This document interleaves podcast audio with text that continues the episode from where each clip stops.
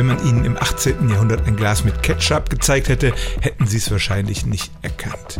Die frühen Formen dieser Gewürzsoße bestanden nämlich nicht aus Tomaten, sondern aus Pilzen. Insbesondere in England war dieses Ketchup eine Delikatesse. Im 19. Jahrhundert dann fing man an, Tomaten da reinzumischen.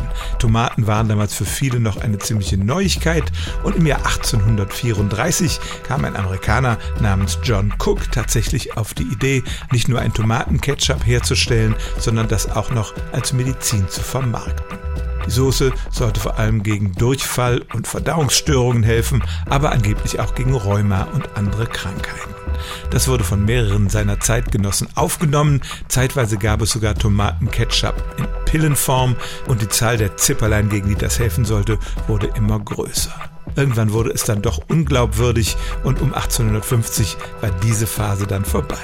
Und spätestens als die Firma Heinz dann im Jahr 1876 ihr bekanntes Produkt auf den Markt brachte, begann der Siegeszug des Ketchup als Soße, die mit Medizin nichts mehr zu tun hatte.